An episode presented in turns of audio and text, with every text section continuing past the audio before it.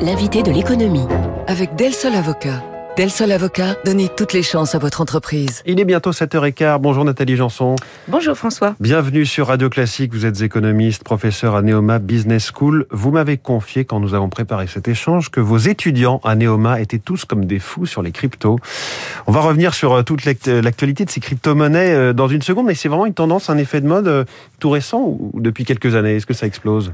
Disons que ça, ça augmente d'année en année. Et là, c'est vrai que c'était drôle de voir Vendredi, il y a eu, euh, jeudi soir, je pense qu'il y a eu un tweet de Elon Musk qui fait euh, la pluie et le beau temps euh, sur, sur ce marché à propos du Dogecoin, puisqu'il disait qu'il allait l'accepter en paiement de ses voitures. Et donc, voilà, du coup, le Dogecoin était la, la monnaie qui avait augmenté, cette fameuse monnaie hmm. qui, était, qui avait été inventée comme, un, comme une blague. Voilà, et donc, on voit tout de suite à quoi ça tient.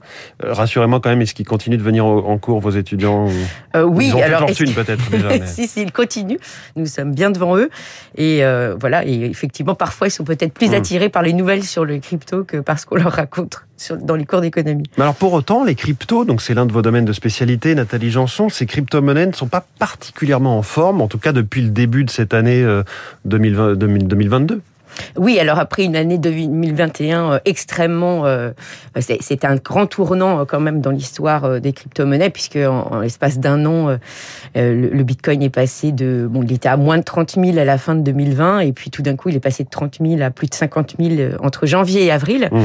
avec donc une, une, fulgurante ascension qui a été tout d'un coup freinée par la Chine qui a décidé de continuer sur sa politique peu enclin euh, au Bitcoin, et là de frapper beaucoup plus fort en, en interdisant le, purement et simplement, alors déjà à ces institutions financières de proposer quelques services que ce soit liés au Bitcoin et aux autres crypto-monnaies, mais en plus de chasser les mineurs. Il faut savoir que effectivement, le Bitcoin, pour être produit, si on, veut le, mettre ainsi, a besoin de, donc de, de, mineurs donc, qui vont les découvrir en résolvant des problèmes mathématiques très complexes et très énergivores. voilà, il faut des ordinateurs surpuissants, euh, en tout cas, ou alors il en faut beaucoup connectés en même moment. Exactement, ce sont ce qu'on appelle maintenant des fermes de minage. Avant, on pouvait miner à la maison au tout début du Bitcoin, mais mmh. aujourd'hui, c'est impossible parce qu'en fait, plus il y a de mineurs, plus le, problème mathématique à résoudre est complexe. Hmm.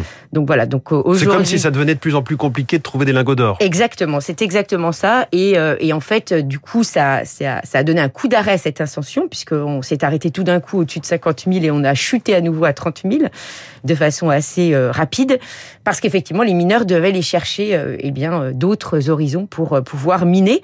Donc on était passé la, la Chine qui occupait quasiment 80% du marché, donc c'était quand même énorme en raison de ces de l'accès en fait à l'électricité euh, relativement euh, pas chère, enfin mmh.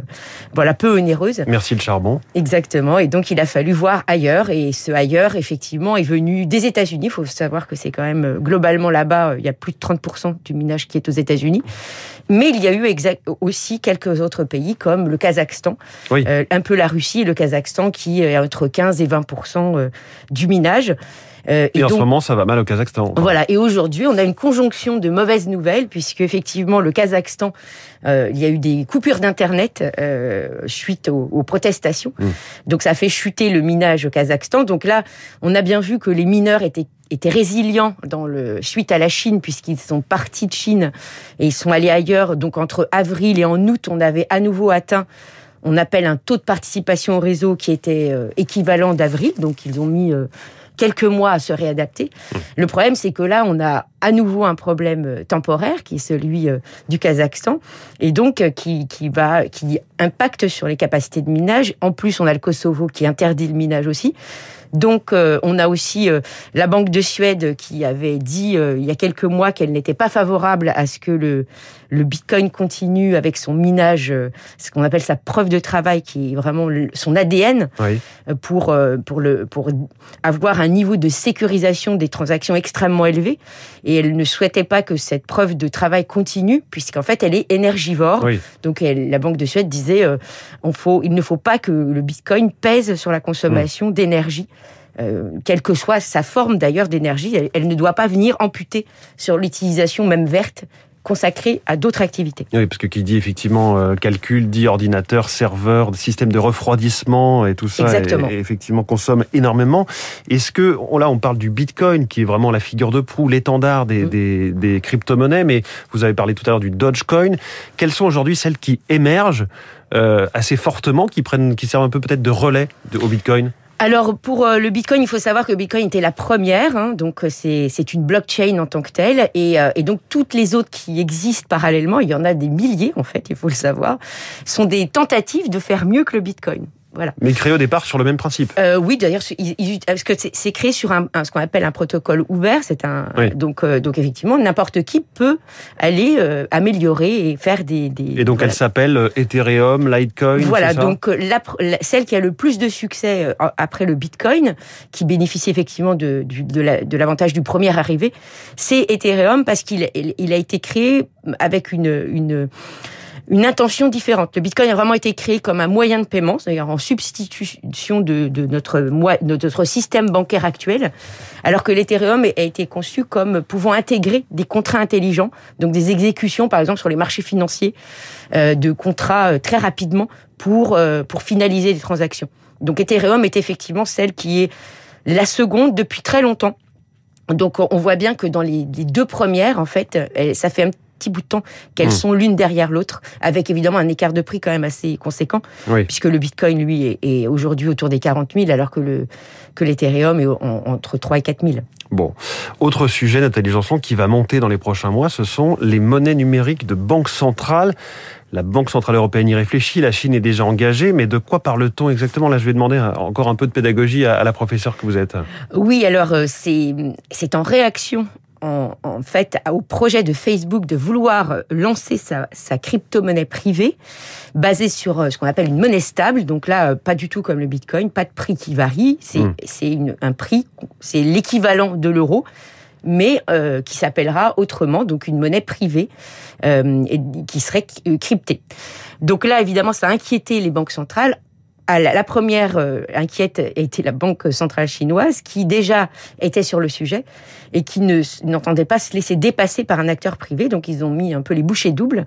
Ils ont sorti un prototype très rapidement, euh, puisque ça c'était déjà en, en septembre 2019, euh, où ils, qu'ils ont expérimenté dans quelques villes.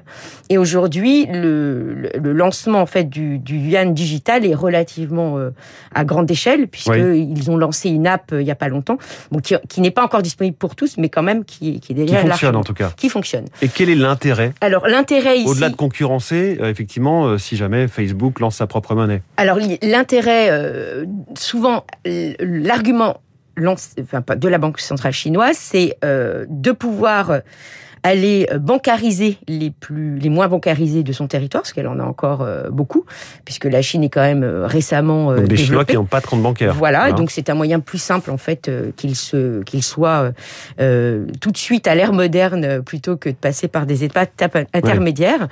L'autre l'au- l'autre dimension, c'est de dire que finalement on va pouvoir aussi piloter une politique monétaire de façon différente puisque on, on va on, on a cette possibilité de de, cré- de créditer les comptes des, des particuliers. Donc certains aussi soulignent le lien entre ça et éventuellement euh, de possibles politiques d'hélicoptère monnaie où la banque Ah oui. centrale pourrait aller ajouter directement Nos dans indemnités ces fameux wallets. là, oui. Voilà, tout à fait. Et la Banque Centrale Européenne, quel est son but? Alors, la Banque Centrale Européenne, elle, euh, elle, se, elle était déjà sur le sujet, mais en Europe, il faut savoir qu'on était davantage sur une monnaie de gros, qu'on appelle une monnaie de gros, c'est-à-dire sur le, les, hum, quand on, quand on va payer les, les- quand les banques se payent entre elles, donc toutes les transactions en fait qui ont lieu que de- du back office. Et euh, parce qu'effectivement, ça peut donner une, une efficacité en fait euh, supérieure euh, de, de ces transactions à moindre coût. Et d'ailleurs, à ce titre, la, la Banque centrale suisse vient de compléter un essai euh, à grande échelle euh, comme monnaie de gros. Et la Banque de France, elle aussi, en novembre, avait euh, avec succès réussi des opérations de règlement euh, sur les obligations de trésor. C'était très bien passé avec, pareil, un prototype euh, de Mmh. monnaie banque centrale euh, digitale. Donc là, euh, la Banque centrale européenne veut passer, euh, elle, à une, à une, à une version disponible au public, donc comme la Chine. Et effectivement, ce qui est préoccupant, enfin ce qui peut être limité, c'est que euh, en faisant ça, elle va venir concurrencer les banques puisqu'elle va offrir euh, les banques où nous on utilise nos, comptes euh, courants. Et si jamais, euh, eh bien, il y avait cette euh, possibilité d'avoir une monnaie banque centrale, eh bien, elle viendrait directement euh, concurrencer les comptes courants. Oui, donc il faut, voir encore si ça peut convaincre les particuliers, les épargnants que nous sommes. Je parlais du livret A tout à l'heure, on en est assez loin effectivement avec les crypto-monnaies. Merci beaucoup Nathalie Janson, économiste et professeur à Neoma Business School, invité de l'économie de Radio Classique. Bonne journée. Il est 7h24, les coulisses du discours à venir d'Emmanuel Macron face au Parlement européen cette semaine, c'est l'info politique.